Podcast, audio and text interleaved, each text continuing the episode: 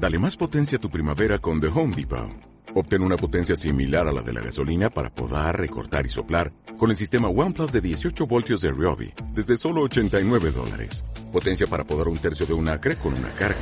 Potencia para recortar el césped que dura hasta dos horas. Y fuerza de soplado de 110 millas por hora. Todo con una batería intercambiable. Llévate el sistema inalámbrico OnePlus de 18 voltios de Ryobi. Solo en The Home Depot.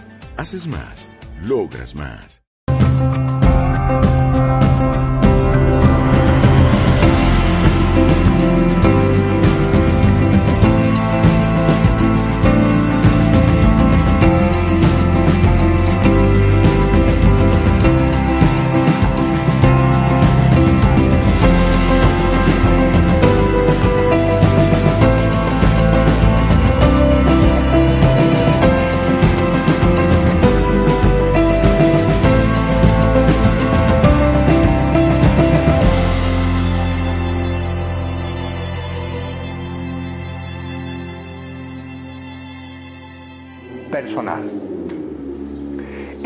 Consiste?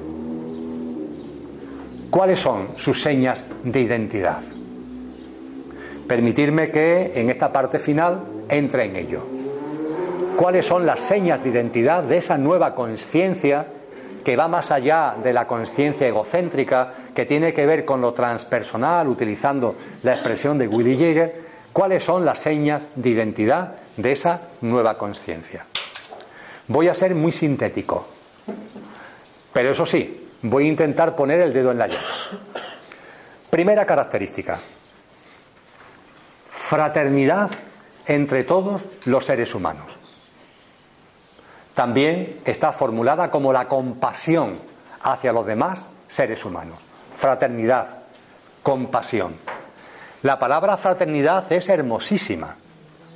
Todos sabemos que viene del latín, y hace referencia a hermano, a hermandad. Es tremendamente potente. Y la palabra compasión igualmente. Fijaros, compasión es compartir lo que el otro siente.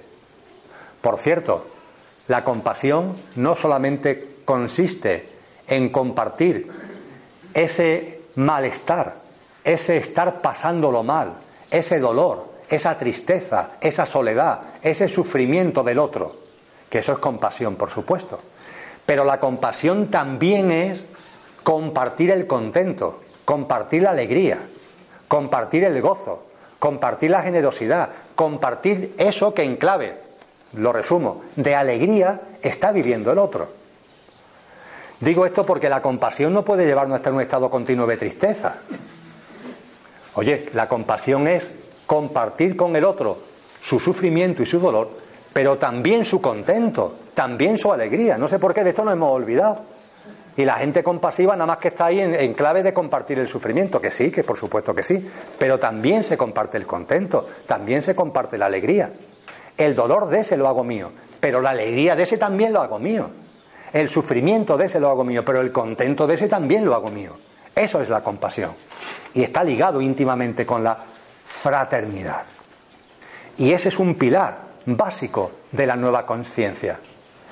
Pero vuestra mente concreta, como la mía, es muy dada, utilizando el símil tecnológico, el símil informático, es muy dada al me gusta. Esto que se ha puesto ahora tan de moda. Me gusta, no me gusta, un vídeo, me gusta, no me gusta. La cantidad de información nuestra que obtiene el sistema a través de ahí más que personal como colectivo, es enorme. Porque a veces, al darle al me gusta o no me gusta, estamos desvelando cosas de nosotros que ni siquiera nosotros tenemos bien reflexionadas. ¿eh? Sobre todo ligado a nuestro mundo emocional. Pero se ha puesto de moda el me gusta y el no me gusta. Yo veo, no los veo nunca, pero a veces sí entro para. Me, dice Ángel Olivero, Emilio, entra que llevamos en el vídeo de confidencia en el Camote, llevamos 300.000 visitas míralo por favor. Bueno, y yo por, por, decirle que lo he mirado, lo miro, porque por practicar la veracidad y no decirle que lo miro sin haberlo mirado. Y entonces hay no sé cuántos me gusta y no sé cuántos no me gusta. Entonces, además de los que lo ven, no sé cuántos le han dado al me gusta y no sé cuántos le han dado al no me gusta. Y eso es una, una práctica en la red muy difundida. Bueno, pues daros cuenta que nuestra mente está permanentemente jugando a esto. Y cuando alguien habla de compasión por los demás, de fraternidad, ¿qué es lo que hace la mente? Me gusta. Vale, te gusta. Pero, ¿te lo, ¿te lo estás tomando en serio? ¿Lo estás llevando a tu vida diaria? Porque el me gusta es simplemente una abstracción. No, no, pero tú lo estás llevando a cabo. ¿De verdad? ¿Realmente? Yo el primero, ¿eh? Yo el primero. En el ámbito espiritual somos muy dados a querer comenzar la casa por el tejado. Y la casa no se comienza por el tejado, se comienza por los cimientos. Y por tanto tenemos que tocar tierra y llevar nuestra práctica espiritual a la tierra. Y la fraternidad, por supuesto, que es básica, y la compasión. Pero su práctica tenemos que bajarla al terreno de juego, tenemos que bajarla a la tierra. Y el bajar a la tierra la fraternidad y la compasión con los demás seres humanos significa algo tan simple, tan simple, tan directo como tolerancia y respeto. Tolerancia y respeto. Fijaros qué simple. Tolerancia y respeto. Y ojo, tolerancia y respeto sobre todo y fundamentalmente con aquellos con los que estás conviviendo. Eso es tomar tierra. Eso es tierra. Muchas veces, insisto, sí, me gusta la fraternidad, la compasión con los demás seres humanos, pero vamos a ver, en tu día a día, en tu ámbito familiar, en el ámbito de tus amistades, en tu ámbito laboral, ¿cómo anda de tolerancia y de respeto? Que eso es lo que a mí me interesa saber, mejor dicho. Eso es lo que a ti te debería interesar saber. A mí me importa un bledo, cada uno es cada uno. Eso es lo que a ti te debería interesar saber. ¿Cómo andas tú ahí? Y claro, tenemos que ser conscientes que desde el punto de vista espiritual, la fraternidad, la compasión con todos los seres humanos nos llaman mucho la atención, pero es que después en el gimnasio, porque este es el gimnasio, en el gimnasio de todos los días, oye, qué difícil se nos hace el tener un mínimo de tolerancia y de respeto hacia los que te rodean. Es que esta persona, a veces la pareja, el, hermano, el amigo, el compañero de trabajo, es que no ve las cosas como yo. Pues claro, pues claro que no la ve como tú, afortunadamente, esto sería aburridísimo si todos viéramos todo igual. Y tú tienes que tener la tolerancia y el respeto suficiente como para eso vivirlo con toda tranquilidad, con toda armonía y con toda naturalidad. Es tremendo. En el ámbito ya no solamente de la política, en el ámbito de la gestión de relaciones humanas, sea en el ámbito familiar o en el ámbito laboral, ¿cuántas veces hay desacuerdos? Muchas veces hay desacuerdos. Pero desacuerdo qué significa que hay una persona que ve las cosas A y otra persona que ve las cosas B. Bueno, ¿y qué pasa? Las dos tienen el mismo derecho. Hay por una especie de manual básico de psicología que te dice, lo primero que tienes que darte cuenta cuando hay un conflicto es que el desacuerdo existe y tienes que asumir que hay un desacuerdo. Segundo punto, cuando hay un desacuerdo hay dos o más que tienen opiniones distintas. Bueno, pues la segunda clave es que haya un respeto de cada uno con relación al otro. El mismo respeto que tú exiges al otro, tenlo tú con el otro. Tú estás defendiendo A y el otro B. Tú que defiendes A quieres respeto por el otro. Bueno, pues ese mismo respeto tenlo tú por el que defiende B. Es que es elemental. Y por fin, para terminar esta especie de manual básico de, psicología del acuerdo, para terminar, el darte cuenta de que los acuerdos no se encuentran. ¿Cuántas veces se oyen declaraciones públicas? Estamos buscando un acuerdo. Pues mira, los acuerdos no se encuentran, lo siento mucho. No sé si la gente espera que los acuerdos estén detrás de la puerta o, eh, a la vuelta de la esquina. No, los acuerdos se construyen. Los acuerdos se construyen. Desde el respeto, desde la tolerancia, desde la aceptación de que no todos vemos las cosas de la misma forma, desde tener hacia el otro el respeto que tú quieres que tengan hacia ti, los acuerdos se construyen. No se encuentran. ¿Cómo se van a encontrar los acuerdos? Ni se compran, se construyen. Tolerancia y respeto. E insisto, vamos a comenzar por lo más inmediato. Y esto tiene que ver mucho con los estados de conciencia, la vehemencia que hablaba antes del de A, el de B y el de C. Oye, vamos a marcar un paso distinto en nuestra vida que esté formulado, que esté forjado precisamente por esa tolerancia y por ese respeto. Y en ese camino que se hace andando, avanzamos a la fraternidad. En ese camino avanzamos hacia la compasión. En ese camino aprenderemos comprensión, en ese camino aprenderemos empatía, en ese camino aprenderemos a ponernos en el lugar del otro, en ese camino. Y eso nos llevará precisamente a esa fraternidad. Pero la fraternidad, la compasión con todos los seres humanos no es un me gusta. ¿eh? De hecho, en la espiritualidad nada es un me gusta. Tiene que ver con temas de gimnasio, de tierra. Y si no, nos estamos perdiendo en el mundo de la mente. La segunda seña de identidad que quiero compartir está relacionada con la simbiosis, es una palabra muy rara, pero en fin, la simbiosis con la madre tierra. Dicho de una forma más llana, una nueva relación con la madre tierra. Esa simbiosis, esa relación con la madre tierra, deriva del propio hecho de usar el término madre tierra. Ya lo está diciendo, madre tierra. La tierra no está a tu servicio. ¿Qué es lo que piensa el que está en la conciencia egocéntrica? La tierra, la naturaleza, no están a tu servicio. La tierra no nos pertenece. Es tremendo que la humanidad crea que la tierra nos pertenece. Pero es que lo tenemos tan metido dentro, esta falsa creencia, que lo explicitamos y no somos conscientes de la barbaridad que estamos diciendo. Saco a colación, hablando de esto, una película, Ultimátum a la Tierra. En esa película, las civilizaciones extraterrestres están observando lo que está pasando en este planeta. Y están observando que hay una especie, que es la humanidad, que se ha convertido en un peligro.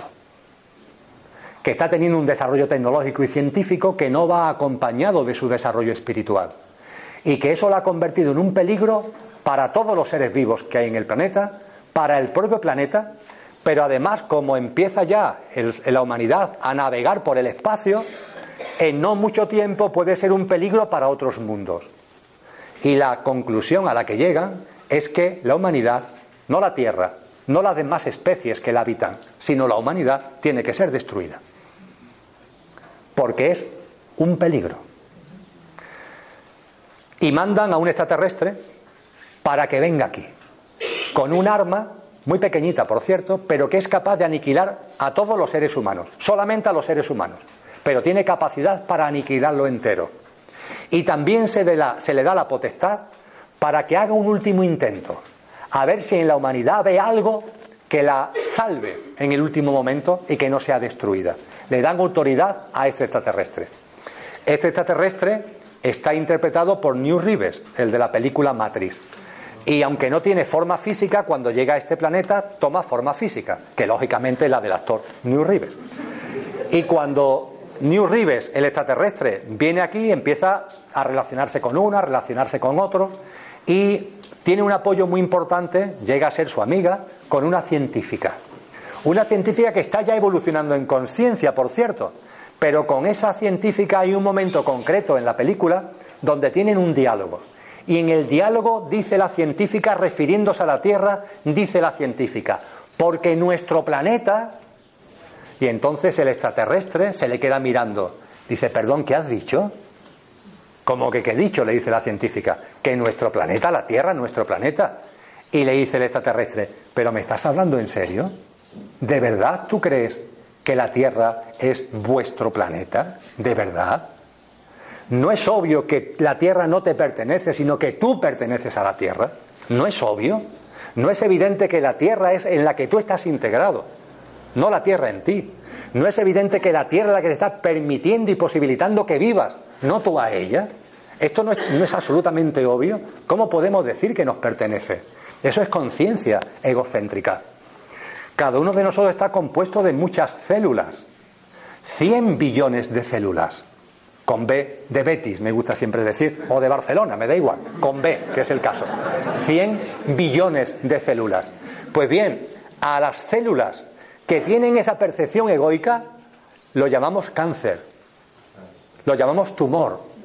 Son células dañinas, no cooperantes, y que, estando pendientes solo de ellas mismas, pueden poner en riesgo a todo el organismo y terminar matando a, a todas las células, incluidas ellas mismas. Este es el comportamiento que el ser humano, que la humanidad ha tenido y está todavía teniendo con relación a la Madre Tierra. Y la nueva conciencia nos está llevando a otro sitio. lo que hablábamos del medio ambiente es, una manifestación de eso. Empezamos a darnos cuenta de que la Tierra es nuestra madre, de que estamos integrados en ella y que no nos pertenece. Y esto es un elemento clave. Esta nueva relación con la naturaleza es un elemento clave de la nueva conciencia. Cuando hablemos del cuerpo etérico mañana, la naturaleza es un fluido constante, es un regalo constante de, vida, de principio vital, que es lo que nos mantiene con vida. Si esa vida que está en la naturaleza no estuviera en ella, no viviríamos ninguno de nosotros. Sería un imposible. Ya veremos cómo ese principio vital, que algunos denominan prana, lo absorbe el cuerpo etérico y lo transmite al cuerpo físico. Pero la naturaleza no es algo que debamos respetar solamente, que por supuesto que sí, porque ahí está, porque nos acoge, sino es que además es nuestra fuente de vida. Sin ella no tendríamos vida, sin el sol y sin lo que la naturaleza es. Una nueva relación, por tanto, con la Madre Tierra y con la naturaleza. A renglón seguido de esto, en íntima conexión, permitirme que hable de una tercera seña de identidad. Fraternidad, compasión, que he bajado al término de tolerancia, de respeto. He hablado después de una nueva relación con la Madre Tierra, también basada en el respeto, también basada en la inteligencia. La tercera seña de identidad es una relación en armonía, una convivencia armónica con todos los seres vivos. Con todos los seres vivos. A eso os está llamando vuestro corazón. A eso me está llamando mi corazón. Una nueva convivencia armónica con todos los seres vivos. Y aquí volvemos al mismo problema de antes, de que esto lo escucha la mente concreta y dice, ah, me gusta, me gusta, qué bonito, oye, lo que está diciendo este hombre, la convivencia armónica con todos los seres vivos, me gusta. Bueno, oye, pues ¿por qué no bajamos un poco al terreno? ¿Por qué no bajamos a tierra? Y la convivencia armónica con todos los seres vivos, vamos a bajarla a un principio básico de levantarte por la mañana y de andar por la vida hasta que te acuestas, incluso cuando estés en la cama, que es el no daño. El no daño. Vive sin dañar a nadie. Y aquí estamos hablando de todos los seres vivos, no solamente de los seres humanos. Vive sin dañar a ningún ser vivo. Repito, lo de la convivencia armónica con todos los seres vivos me gusta. Vale, vale. No daño. Vive sin dañar a ningún ser vivo. Y claro, eso nos lleva a mirarnos en el espejo. ¿Yo vivo sin dañar a ningún ser vivo? ¿O por inconsciencia, por hábitos, por lo que sea, resulta que vivo dañando a seres vivos? Bueno, pues si me doy cuenta que estoy viviendo dañando a seres vivos, lo voy a dejar de hacer. Alguno dirá, pues yo no puedo. Bueno, vale, pues no puede, ¿qué se va a hacer? Yo no estoy aquí para convencer a nadie pero por lo menos que seas consciente que tu vida va ligada al hecho de que estás dañando a otros seres vivos. Y tengo por aquí una amiga, mi amiga Concha, que no le gustan nada las cucarachas, pero ya no las mata. Llama a amigos para que las saquemos. Porque a ella le da repelús sacarlas, cogerlas. Pero no las mata. Hombre, el no daño el no daño, por supuesto que conlleva eso. Por supuesto. Y me diréis, bueno, ¿y cuando hay una plaga? Bueno, vamos a ver, vale, vale. Cuando hay una plaga, hay una plaga, vale. Pero hombre, en tu vida cotidiana, por ejemplo, cuando vas por el campo, no cuesta ningún trabajo y cuando tomas conciencia lo haces sin necesidad de esfuerzo, hombre, no pisa las hormigas. Tanto trabajo te cuesta cuando vas andando por el campo no pisar a las hormigas, hombre. Voy a disfrutar de la naturaleza, sí, pero te has cargado a 300 hormigas en tu paseo por la naturaleza. Tú querrás disfrutar de la naturaleza, pero la naturaleza está mandando mensajes. No, por favor, no vengas, no vengas. Parecen tonterías, pero no son tonterías. Y cuando tomas conciencia, oye, de verdad, lo haces sin, sin, Es que no tienes que estar pendiente, es que lo haces. Te das cuenta cuando hay un hormiguero y no lo pisas. Es que te das cuenta. Y por supuesto, como estamos hablando del gimnasio de la vida, os invito a una reflexión acerca de la alimentación. Es una reflexión profunda, claro. Es una reflexión que yo también me hago, ¿eh? porque tengo muchas contradicciones, pero me la planteo como una reflexión seria Porque si no, el me gusta ese es que me lleva a no sé dónde. Pero claro, es que después está lo real. Y lo real es, para algo tan elemental, tan cotidiano, tan diario y tan frecuente como es alimentarme, ¿me alimento dañando a otros seres vivos o no? Sí, sí, todos. Bien, pues entonces, cuando se intenta bajar a este terreno del no daño a través de la alimentación, uno se va a Wikipedia o a cualquier enciclopedia. O recuerda nuestros tiempos de colegio, si es que no faltaste a clase ese día, claro. Y si recordamos esos tiempos de colegio, nos vamos a una enciclopedia, se nos dice que en el planeta Tierra toda la vida que hay, todas las formas de vida se clasifican en cuatro grandes reinos. Reino mineral, reino vegetal, reino animal y el ser humano. Perfecto. Es un esquema simplote, pero vale. A partir de ahí vamos a recordar lo que sabemos acerca de cada uno. Porque en cada uno de estos reinos hay formas de vida que tienen su componente físico, como el ser humano, su componente emocional, como el ser humano, y su componente mental, como el ser humano. Vamos a pararnos, voy a ser muy breve, ¿eh? no voy a cansar mucho, no asustaros. Vamos a pararnos en los minerales. Los minerales tienen un componente físico, obviamente. Una piedra es una piedra, una montaña es una montaña. Su mundo emocional, ¿cómo lo tienen? Incipientísimo.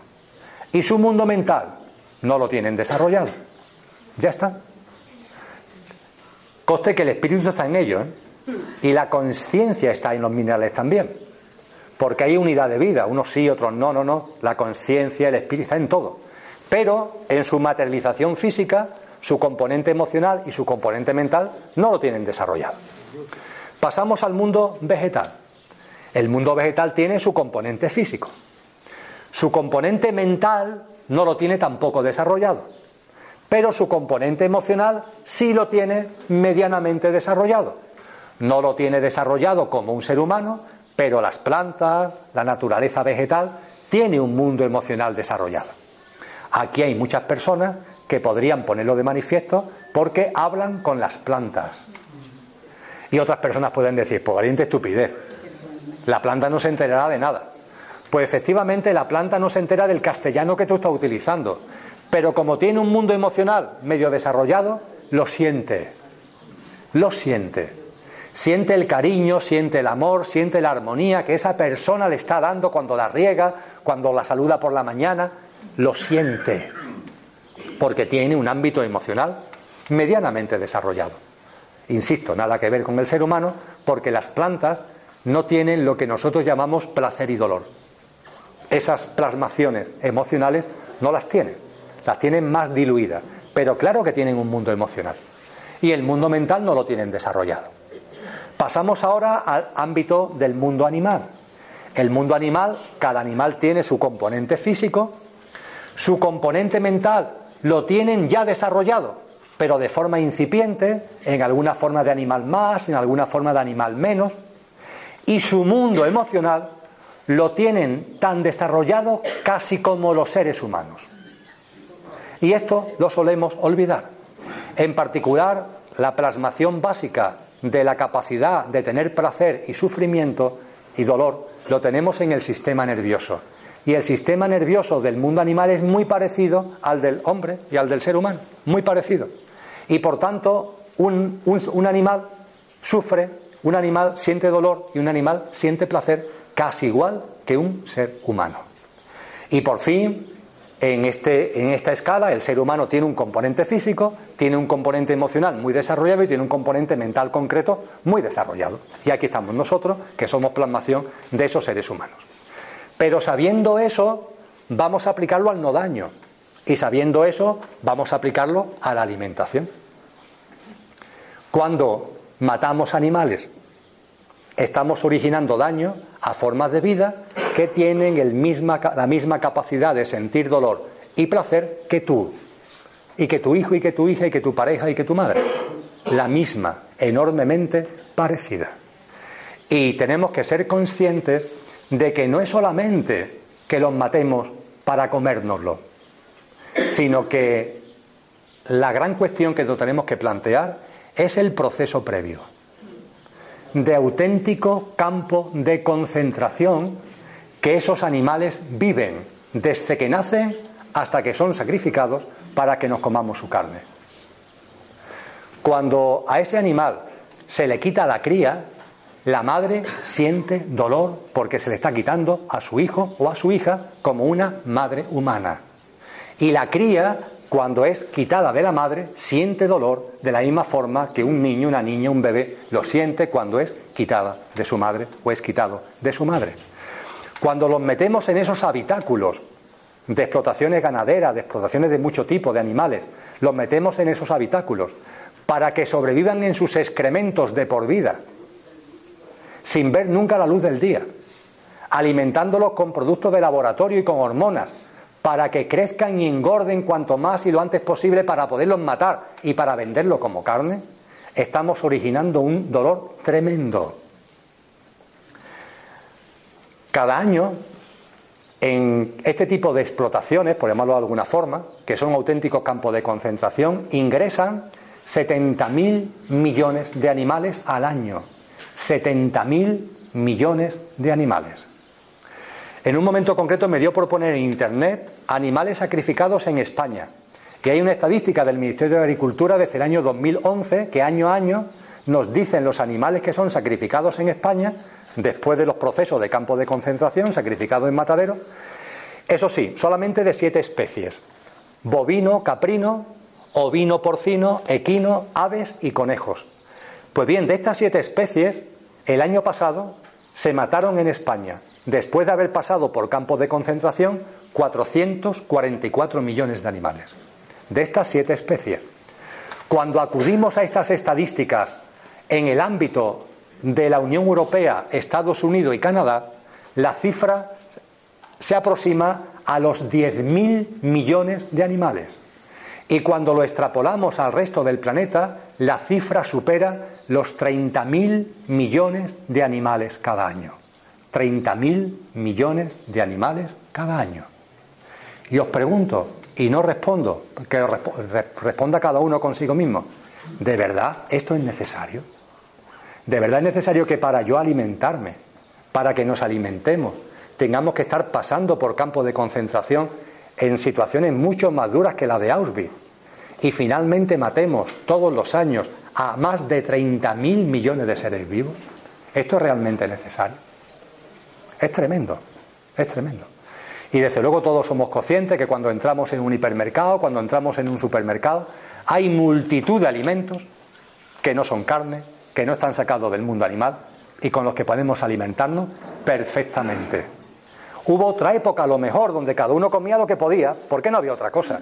Pero actualmente, aquí en la sociedad en la que nosotros estamos, que en cualquier supermercado tiene de todo, ¿de verdad que es necesario alimentarte de esa carne?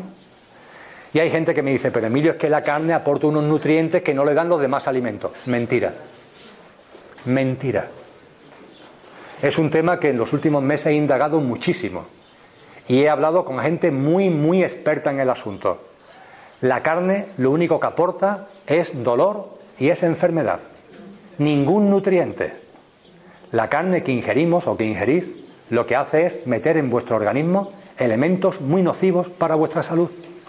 Es una enorme falsedad, producto de la manipulación de los laboratorios, del sistema alimentario, etcétera, etcétera, que aporte nutrientes. Es mentira. Pero, para terminar, no pongo el énfasis en esto último, porque esto sería abandonar el consumo de carne porque me daña.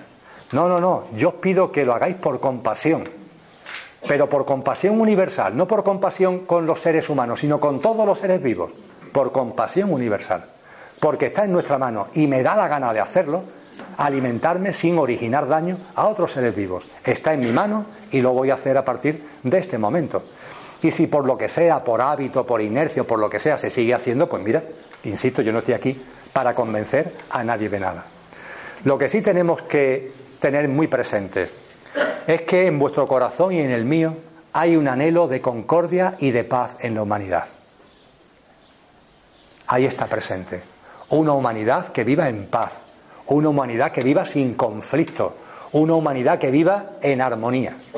Pues bien, hasta que no seamos capaces de vivir en armonía, en este espíritu de no daño, con los demás seres vivos, será imposible que la humanidad viva en armonía con ella misma. Es imposible, porque todo forma parte del mismo paquete. O está en tu corazón o no está. O está o no está. Y mientras que esté en tu corazón de verdad, el sentirte legitimado, el que el fin justifique los medios para estar matando animales que están sufriendo, que están pasando por campos de concentración y tú te estás autojustificando para alimentarte a través de ellos, eso también te va a dar autojustificación para hacer cosas con relación a los demás seres humanos, porque forma parte del mismo paquete. Y cuando la compasión te brilla aquí, no hace distingos. Esa compasión no es capaz de decir compasión con uno pero no con otro. No, no. La compasión llega y llega. Y cuando llega, abarca todo. Todo, completa y absolutamente. Fraternidad, compasión con los demás seres humanos, en clave de tolerancia y de respeto para empezar andando por lo más inmediato, una nueva relación armónica y simbiosis con la Madre Tierra, esa nueva percepción de nuestra relación con ella, con la naturaleza, esta convivencia armónica con todos los seres vivos, que se plasma en una práctica de no daño, como algo también para empezar ya en el gimnasio a andar en concreto. Estas son cuestiones fundamentales de la nueva conciencia, de esa conciencia transpersonal, por llamarla de alguna manera, a la que me vengo refiriendo para diferenciarla de la conciencia egocéntrica. ¿Hay más señas de identidad? Pues permitirme que, aunque sea de manera telegráfica, la cite también, para dejar también este tema ya despejado, para que mañana comencemos, si os parece, con un coloquio. Otra seña de identidad radica en el hecho de que la conciencia egocéntrica se basa en que aquí estoy yo y allí están los demás. Aquí estoy yo y allí están los demás. Bueno, pues en este aquí estoy yo y allí están los demás, que por cierto están a mi servicio, se ha, hemos sido tan ridículos, hemos llevado a cabo el infantilismo tan tremendo de que todo lo que tiene que ver con lo divino, todo lo que tiene que ver con la divinidad, todo lo que tiene que ver con Dios, también lo hemos puesto fuera. Yo y el otro y lo otro. Bueno, pues lo divino lo hemos metido allí, allí. No aquí, sino allí. Y a lo largo de la historia de la humanidad, muchas religiones se han empeñado en vislumbrar, en dibujar, en representar un Dios que anda por allí. No sabemos muy bien por dónde, pero por allí. Es verdad que en esas mismas religiones siempre ha habido gente que te ha dicho que no, que no, que no. Busca adentro, no busques fuera. Pero bajo el influjo de la conciencia egocéntrica la gente se empeña en buscar fuera. Y es muy divertido porque en ese buscar fuera coinciden los muchos creyentes y los no creyentes. Porque fijaros que muchos creyentes creen en un Dios que anda por ahí. Un Dios que está separado de ti, lejano, distante. Algunos incluso le dan una forma personal, antropomórfica, un señor de barbas blancas, y que te está ahí observando para premiarte o para castigarte. Pero en cualquier caso, algo o alguien que anda por ahí, por ahí, separado, roto, fragmentado de ti. Y los creyentes creen en ese Dios. Y los no creyentes los no creyentes no creen, claro, porque son no creyentes. Pero sin embargo, no creen en ese mismo Dios. Es decir, la visión de Dios que tienen es la misma. Es la misma. Dios tiene que andar por ahí. Y los creyentes creen en Él y los no creyentes anda ya. Eso es una quimera, eso no existe. Pero porque están pensando en un Dios que tendría que andar por allí. He compartido la anécdota histórica de las cuando se produce la primera salida de una nave espacial terrestre tripulada al espacio exterior, que fue en el año 1962 la nave Bolsok 3, que por primera vez iba un hombre dentro. Como le tenemos tanto cariño a los animales, ya habíamos mandado monos, perros. y en fin, como alguno no se murió, eh, venga, pues le toca a un ser humano. Y el ser humano que le tocó fue Yuri Gagarin, un cosmonauta soviético que ha pasado a la historia porque efectivamente fue el primer ser humano que en una nave terrestre salió al espacio exterior. Claro, imaginaros la época aquella, la Guerra Fría, ¿no? y también la carrera espacial. Y la Unión Soviética esto lo quiso poner en valor. Y el primer ministro soviético, Nikita Khrushchev, convocó una rueda de prensa para anunciar al mundo y para que se visualizara el poderío soviético, cómo los soviéticos se habían puesto por delante en la carrera espacial y cómo en la Guerra Fría Rusia iba por delante porque habían sido capaces de colocar a un ser humano en el espacio exterior. Y en esa rueda de prensa, y esto es real, en esto es verídico, Nikita Khrushchev aprovechó también para hacer apología de muchos de los fundamentos de aquel régimen, entre ellos el ateísmo. Y para hacer apología del ateísmo, literalmente dijo: ¿Sabéis lo primero que ha dicho Yuri Gagarin cuando estaba allí en el espacio exterior? exterior? ¿Sabéis lo primero que ha dicho? Pues lo que ha dicho es: aquí estoy yo y no veo a Dios por ninguna parte. Pero, pero ¿dónde, ¿dónde esperaba este hombre ver a Dios? ¿Detrás de la luna, en un cráter metido, detrás del sol? Son no creyentes, ¿vale? Pero tienen esa percepción de lo, de lo divino, lo entendéis, ¿verdad? La misma que tienen muchos creyentes que sí creen en que andan por ahí. Pero de verdad, ¿alguien en su sano juicio puede percibir que esto sea así? Siempre, siempre, siempre, en todas las corrientes espirituales, ha habido gente, precisamente los más desarrollados en conciencia y en espiritualidad, que nos han dicho, no, hombre, no, si esto es más simple. Dios está en todo, porque es todo. Cada átomo es Dios y el universo entero es Dios y Dios es el universo entero. Pero en esa búsqueda legítima que tú tienes, en esa búsqueda de lo divino, no busques fuera, Busca dentro porque está en ti. Y es mucho más fácil encontrarlo dentro que buscarlo fuera. Búscalo dentro. Indaga en ti. Conócete a ti mismo. Encuentra en ti ese espíritu, ese alma, ese budi, ese alma. Bucea ahí. Encuéntralo dentro. Y esto es lo que nos han dicho, por ejemplo, los místicos españoles. Esto es lo que nos dejó escrito Miguel de Molinos en su guía espiritual, o de lo que nos habló Luis de León. No digamos ya Teresa de Ávila, no digamos ya San Juan de la Cruz. Ahí está la clave. Busca dentro de ti. Y cuando buscas, encuentras. Y cuando encuentres, te transformarás en lo que eres. La amada en el amado transformada, la transformación en Dios de la que nos habló San Juan de la Cruz y de la que nos han hablado todos los místicos. Algunos lo tuvieron que pagar con muerte en tortura, como el bueno de Al-Jalal, el místico sufí, que en el siglo IX iba por la calle diciendo, Dios es yo y yo soy Dios cuando ceso de ser yo para poner de manifiesto que lo divino está en cada uno. Y la jerarquía eclesiástica musulmana lo metió en la cárcel y como estaba diciendo un disparate que iba contra los dogmas de la jerarquía eclesiástica islámica, lo condenaron a morir cuatro veces, en cuatro, lo cual tiene bemoles. Y además lo hicieron así. Primero murió en potro de martirio. Después lo ahorcaron. Ya estaba muerto, pero lo ahorcaron con el cuerpo muerto. Segunda vez. Después lo descuartizaron porque había que matarlo por tercera vez. Y finalmente sus restos descuartizados los quemaron en la hoguera, porque había que matarlo por cuarta vez. Y se narra que el verdugo, que en la primera muerte, cuando iba a matarlo en, el potro de martirio, en el potro de tortura, la persona, el verdugo que lo iba a martirizar, no se atrevía, porque era una persona santa, reconocida como una persona santa. Y este verdugo lo tenía complicadísimo con él mismo. Y como para llenarse de fuerza, le espetó a la cara Así que tú andas por ahí diciendo que tú eres Dios, ¿no? ¿Qué, herejía tan tremenda? ¿Cómo puedes decir que tú eres Dios? Todo esto para coger fuerza para empezar el martirio. ¿Cómo puedes decir que tú eres Dios? Y se narra que al halal, con una enorme tranquilidad, a pesar de lo que él esperaba, le contestó, no hermano, no. Yo no digo que yo sea Dios, yo digo exactamente lo contrario. Lo que yo digo es que Dios es yo. Y yo soy Dios cuando ceso de ser yo. Entendiendo este yo como el aferramiento, la identificación con el coche, con el yo físico, mental y emocional. Cuando te das cuenta que en ti hay otros componentes que son los imperecederos, los que van a sobrevivir a la muerte, te das cuenta y transciendes al yo físico, mental y emocional cuando cesas de ser yo, en el sentido de que ya no te identificas con ese personaje que nos está sirviendo para experienciar la vivencia humana, cuando eso sucede es cuando se cierra el círculo, cuando comenzamos por fin, por fin el proceso de reencuentro con nuestra divinidad más completa y absoluta.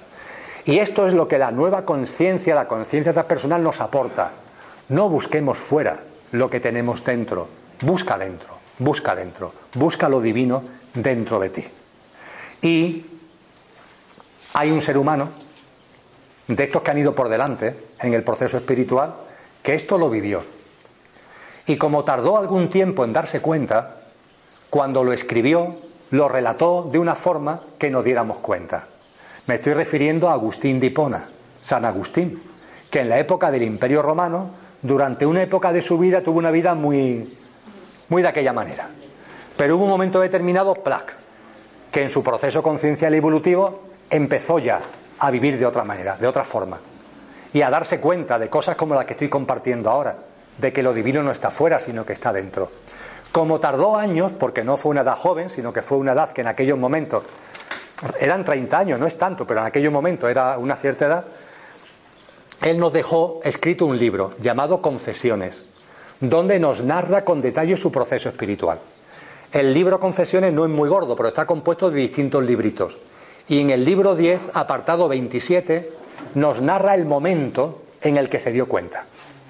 Este tipo de cosas no llegan así, llegan poco a poco. Lo que ocurre es que, como cuando sucede con un vaso que vamos llenando, hay una gota que hace que el vaso se desborde. Pero no es que se haya desbordado de golpe, es porque ya estaba a rebosar por las experiencias, por los procesos concienciales, y hay una gota, clac, que hace que el vaso se desborde. Y él nos narra cuando se le desborda el vaso y nos dice literalmente, refiriéndose a esto que todo tenemos dentro, ¿eh? dice, tarde os amé, hermosura tan antigua y tan nueva, tarde os amé. Y he aquí que vos estabais dentro de mí, y yo de mí mismo estaba fuera, y por de fuera yo os buscaba. Estabais conmigo y yo no estaba con vos.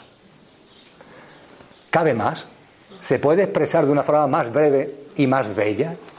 Y he aquí que vos estabais dentro de mí, y yo de mí mismo estaba fuera y por de fuera yo os buscaba. Estabais conmigo y yo no estaba con vos. Esto es, esto es. Y esto lo aporta esta nueva visión de la vida, esto lo aporta esta nueva conciencia. Es una seña de identidad el abandonar una percepción que con el mayor respeto, solamente con ánimo descriptivo, no descalificativo, llamo infantil de lo divino. Esa percepción extraña de un Dios personal, antropomórfico, que anda por ahí, no sabemos muy bien dónde. Esto es otra cosa. Todas las corrientes espirituales serias nos han dicho que eso es otra cosa. Y esa cosa además tiene la gran ventaja que está en ti. Que es donde, al conocerte a ti mismo, más fácil lo tenemos. Y desde luego, hablando de buscar fuera, y con esta seña de identidad vamos a terminar en la tarde de hoy, con este no buscar fuera, con este empeño de, dejar, de buscar fuera y dejar de hacerlo. Compartí hace un rato que buscamos fuera la satisfacción. La persona que vive en el egocentrismo busca fuera la satisfacción. Y todo lo que les rodea, porque ellos son el centro del universo, todo lo que les rodea está al servicio de su satisfacción. Pues bien, desde nuestro momento evolutivo, desde el proceso espiritual que cada uno de vosotros y de vosotras habéis vivido y estáis viviendo. No nos hemos dado cuenta ya que esa satisfacción nunca, esa búsqueda de satisfacción exterior, nunca, nunca nos aporta felicidad. Nunca nos aporta una vida plena, una vida llena. Nunca. ¿No llevamos ya suficientes vidas en este intento absurdo de buscar fuera la satisfacción? ¿No habrá llegado el momento de darte cuenta de que la felicidad es algo íntimo que está en ti y que tienes que encontrar en ti? Y que es una gran verdad lo que nos han dicho tantos sabios y sabias durante toda la historia de la humanidad, de que la felicidad, para que de verdad sea felicidad, tiene que ser incausada. ¿Y que es incausada o no hay felicidad? Fijaros, felicidad incausada. La felicidad que no se debe a ninguna causa concreta. La felicidad por el hecho de que vives, de que eres, de que existes, punto. Y da igual lo que ocurra, da exactamente igual lo que ocurra. Da igual que las cosas te vayan bien o que te vayan mal. Como decía Serrat, da igual que la vida pegue o bese, da igual. Que pega, pega, que besa, besa. Todo tiene su porqué y su para qué, todo tiene su sentido profundo. La vida te está siempre abrazando. Aunque la mente diga que te está pegando, aunque la mente diga que te está besando, la vida siempre es amorosa, siempre te está abrazando. Confía en ella, confía. Pero no, el estilo de vida, el ritmo de vida, la conciencia de la que venimos, nos ha llevado siempre a estar buscando fuera. Y fuera no vamos a alcanzar nunca nada. Fijaros que fuera, buscando la satisfacción, ¿qué es lo que se encuentra? El bienestar. Pero el bienestar, ¿qué es? Lo dice la palabra. Bienestar, estás bien. Pero hoy estás bien y mañana estás mal. Y junto con el bienestar existe el malestar. Y cuando vas por la vida, juzgando a la vida, buscando el bienestar, das por hecho que vas también a tener malestar. Lo das por hecho. Y la única aspiración de la gente consiste en vivir lo mayor número posible de ratos de bienestar y el menor número posible de ratos de malestar. Y a eso lo llaman vivir. Y eso no es vivir, eso es sobrevivir. Eso es andar por la vida con miedo. Como si la vida fuera una francotiradora que en cualquier momento te da un tiro por la espalda. Eso imposibilita confiar en la vida. Yo lo llamo eso andar por la vida con la balanza. Juzgo a la vida. Esto me gusta, esto no me gusta, esto lo quiero, esto no lo quiero, venga. Y cuando tiene rato de bienestar lo pongo en el platillo del bienestar. Y cuando tengo rato de malestar, que son inevitables, en el platillo del malestar. Y lo que aspiro es que en mi vida finalmente haya el mayor número posible de experiencias de bienestar y el menor número posible de experiencias de malestar. Es decir, que el platillo del bienestar pese mucho más que el del malestar. Y esa es mi aspiración. Y voy por la vida ahí como un gilipollas con la, con la balanza dichosa. Pero ¿a dónde vas con esa balanza? ¿De verdad tú crees que así puedes ir a algún sitio? Lo único que vas a alcanzar es eso, una vida mediocre, de sobreviviente, nunca en confianza, nunca sacándole jugo, nunca sacándole sabor y permitiéndole a la mente que la juzgue diciendo que esto está bien y que esto está mal. ¿No ha llegado el momento que tiremos la balanza? ¿No ha llegado el momento en esta evolución en conciencia que digamos, ya está, voy a confiar plenamente en la vida? Y si la vida, lo que trae con ella, lo que estoy viviendo es enfermedad, la voy a vivir de la misma forma que vivo la salud. Y si me trae tristeza, la voy a vivir de la misma forma que trae alegría. Y si trae compañía, igual que si fuera soledad, y la soledad igual que si fuera compañía. Voy a vivirlo. Porque si está apareciendo en mi vida, no es casual. Tiene su sentido profundo, tiene su porqué y su para qué. Porque nada, nada, nada en la creación, en lo manifestado, en el cosmos, en la vida y en nuestra vida es por casualidad. Todo tiene su sentido profundo. Decía Cristo Jesús, ni un pelo de tu cabello se cae si no es por la voluntad del Padre. Ni un pelo de tu cabello se cae si no es por la voluntad del Padre. Que es una metáfora preciosa para transmitirnos que confíes, que no hay casualidades, que no hay casualidades. Qué difícil se nos hace confiar en la vida.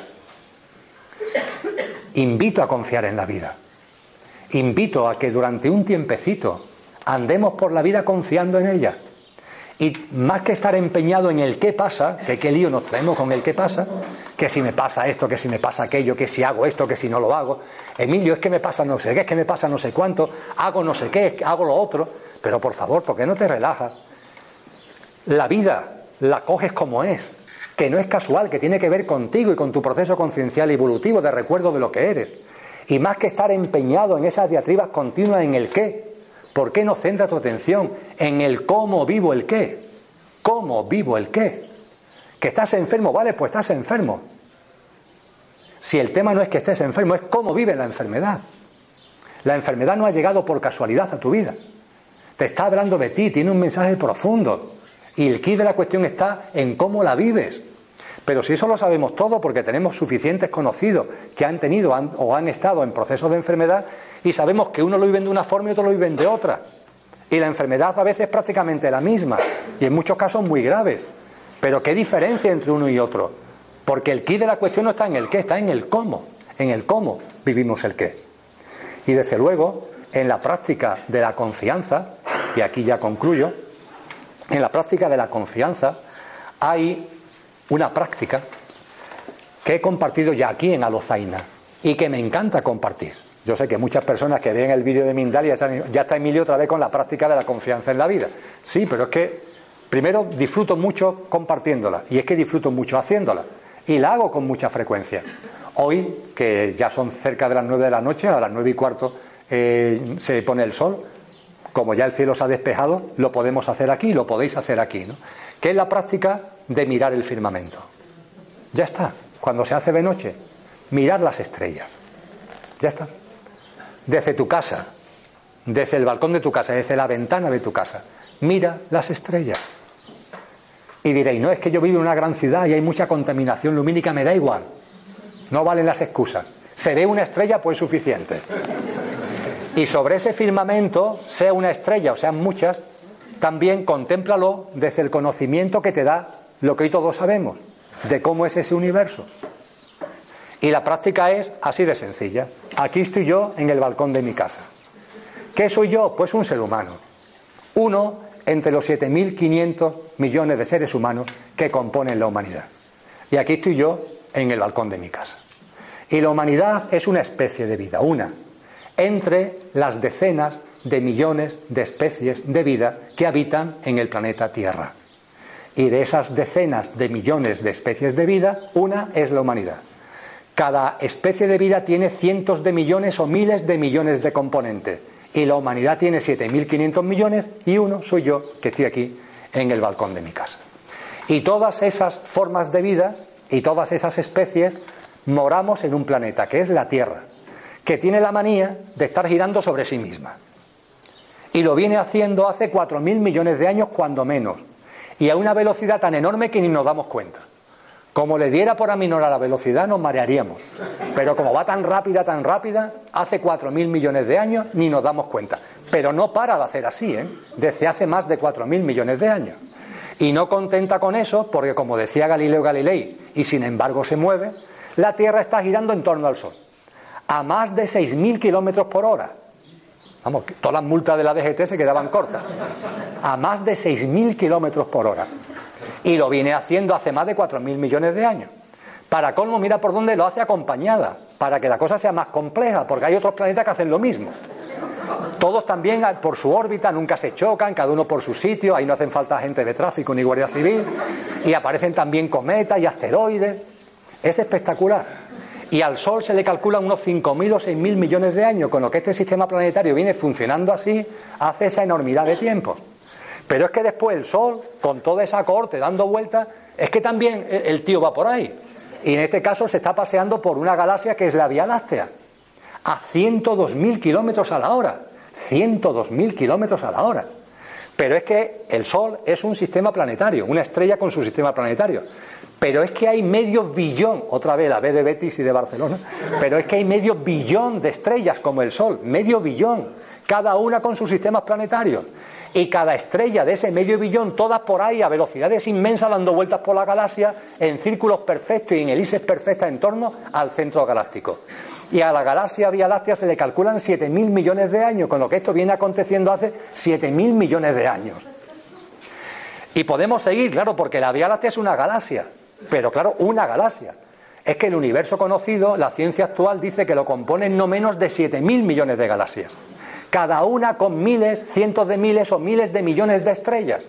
Y cada una de estas galaxias, incluida la Vía Láctea, van a una velocidad que ya es que ni somos capaces de medirla, por ahí lanzada por medio del universo. La nuestra se dirige a un punto que la ciencia llama el gran atractor. Y va en fila para él.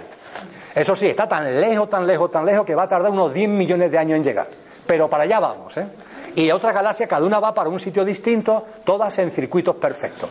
7.000 millones, no menos de 7.000 millones, en un universo conocido al que se le calculan 13.800 millones de años.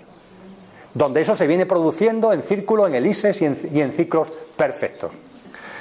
Para colmo, ahora ya nos llegan los científicos más de vanguardia y dicen, oye, pero ojo, es que nos estamos dando cuenta que el universo conocido es una pompa de jabón, pero es que hay muchísimas pompas de jabón, porque hay muchísimos universos.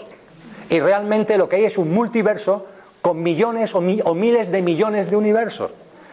Y lo último, lo último es que no es que haya un multiverso, es que hay miles de millones de multiversos que constituyen miles o de millones de omniversos, cada uno con multitud de multiversos, cada uno con multitud de universos. Espectacular, ¿verdad? Pero en fin, nos quedamos en nuestro universo conocido, con sus 7.000 con sus 7.000 millones de galaxias. Y en ese universo conocido, con sus 7.000 millones de galaxias, le damos a la moviola, ¿vale? Ahí están los 7.000 millones de galaxias, cada una de ellas con miles de millones, cientos de miles de millones o incluso billones de estrellas. Una de esas galaxias es la Vía Láctea. Todas están moviendo perfectamente por ese universo. Y la nuestra, la Vía Láctea, que va enfilada a ese gran atractor a una velocidad enorme, está constituida por medio billón de estrellas que están girando en torno al centro galáctico hace no menos de 7.000 millones de años. Una de esas estrellas, una de esos 7.000 millones es el Sol. Y aquí está, muy cerquita nuestra. Y el Sol tiene un sistema planetario, donde hay distintos planetas por ahí dando vueltas también desde hace una enormidad de tiempo a una enorme velocidades. Y uno de ellos es la Tierra. Y en la Tierra, además de girar sobre sí misma, moran, habitan decenas de millones de especies. Y una de esas especies es el género humano, la humanidad, que tiene 7.000 millones de componentes, 7.500 millones de componentes. Y uno de ellos soy yo, que mira por donde estoy aquí en el balcón de mi casa, mirando el firmamento. Y esto, que es casi el final de la práctica, es muy importante que llegado este momento, es muy importante, te pongas serio, te pongas serio, mires ese firmamento, levantes el dedo así con la mano y diga, pues aquí hay algo que no funciona. Aquí hay algo que hay que cambiar. Aquí hay algo que tiene que ser de otra manera. Aquí hay algo que tiene que ser de otra manera. Aquí hay algo que hay que cambiar. Decilo en voz alta, por favor. Para esto, para esto, para que, para que nos demos cuenta de lo imbéciles que somos, pero para que nos demos cuenta de nuestra necedad, para que nos riamos de nosotros mismos, que es lo más importante. Vamos a reír la carcajada. Pero de verdad, de verdad, ¿no te das cuenta de que todo está en su sitio? Sí, todo estará en su pero mi vida no. pero, ¿cómo, pero ¿cómo que tu vida no? Tú quieres una singularidad de espacio-tiempo.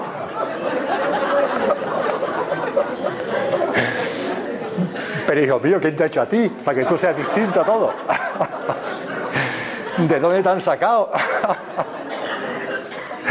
¿No será mucho más fácil que te des cuenta de que todo está en su sitio y tu vida también? ¿No es mucho más racional? Esto de los racionalistas, pero no, es, es, que el sentido común te lleva a confiar en la vida. La gente que no confía en la vida va contra el sentido común. Le falta sentido común. Esto es confiar en la vida. Y de verdad, confiar en la vida. Y me lo digo a mí mismo también, el primero, ¿eh? Confiemos en la vida, hombre. Un ratito. Yo hace un tiempo eh, proponía una semana. Pero, pero, la gente me dice que una semana es imposible. Digo, bueno. Digo, bueno, vamos a quedarlo en un día. un domingo, que las cosas son más fáciles. Dice, no, porque juega el Betty como siempre pierde, me enfada. Digo, bueno, pues una horita, una hora, una hora y una hora. ¿Podemos estar confiando en la vida una hora? Oye, fuera de broma, confiar en la vida una hora. Las cosas que ocurran durante una hora, confiar en ellas, decir, oye, no, esto tiene su sentido. Aunque mi mente no vislumbre cuál es el sentido, sé que lo tiene. ¿Por qué? Porque el sentido común me lleva a ver que todo tiene su sentido, que todo está donde tiene que estar y que todo encaja. Y a partir de ahí me aplico el cuento a mí mismo. Y cuando la mente concreta aparece que es protestando, ah, a ver, decimos, mente, cállate, que tú de esto no entiendes. Mente, vuelve a tu sitio, hombre, déjame tranquilo. Y se confía en la vida. Experimentarlo una hora. ¿Qué hora? ¿Qué hora?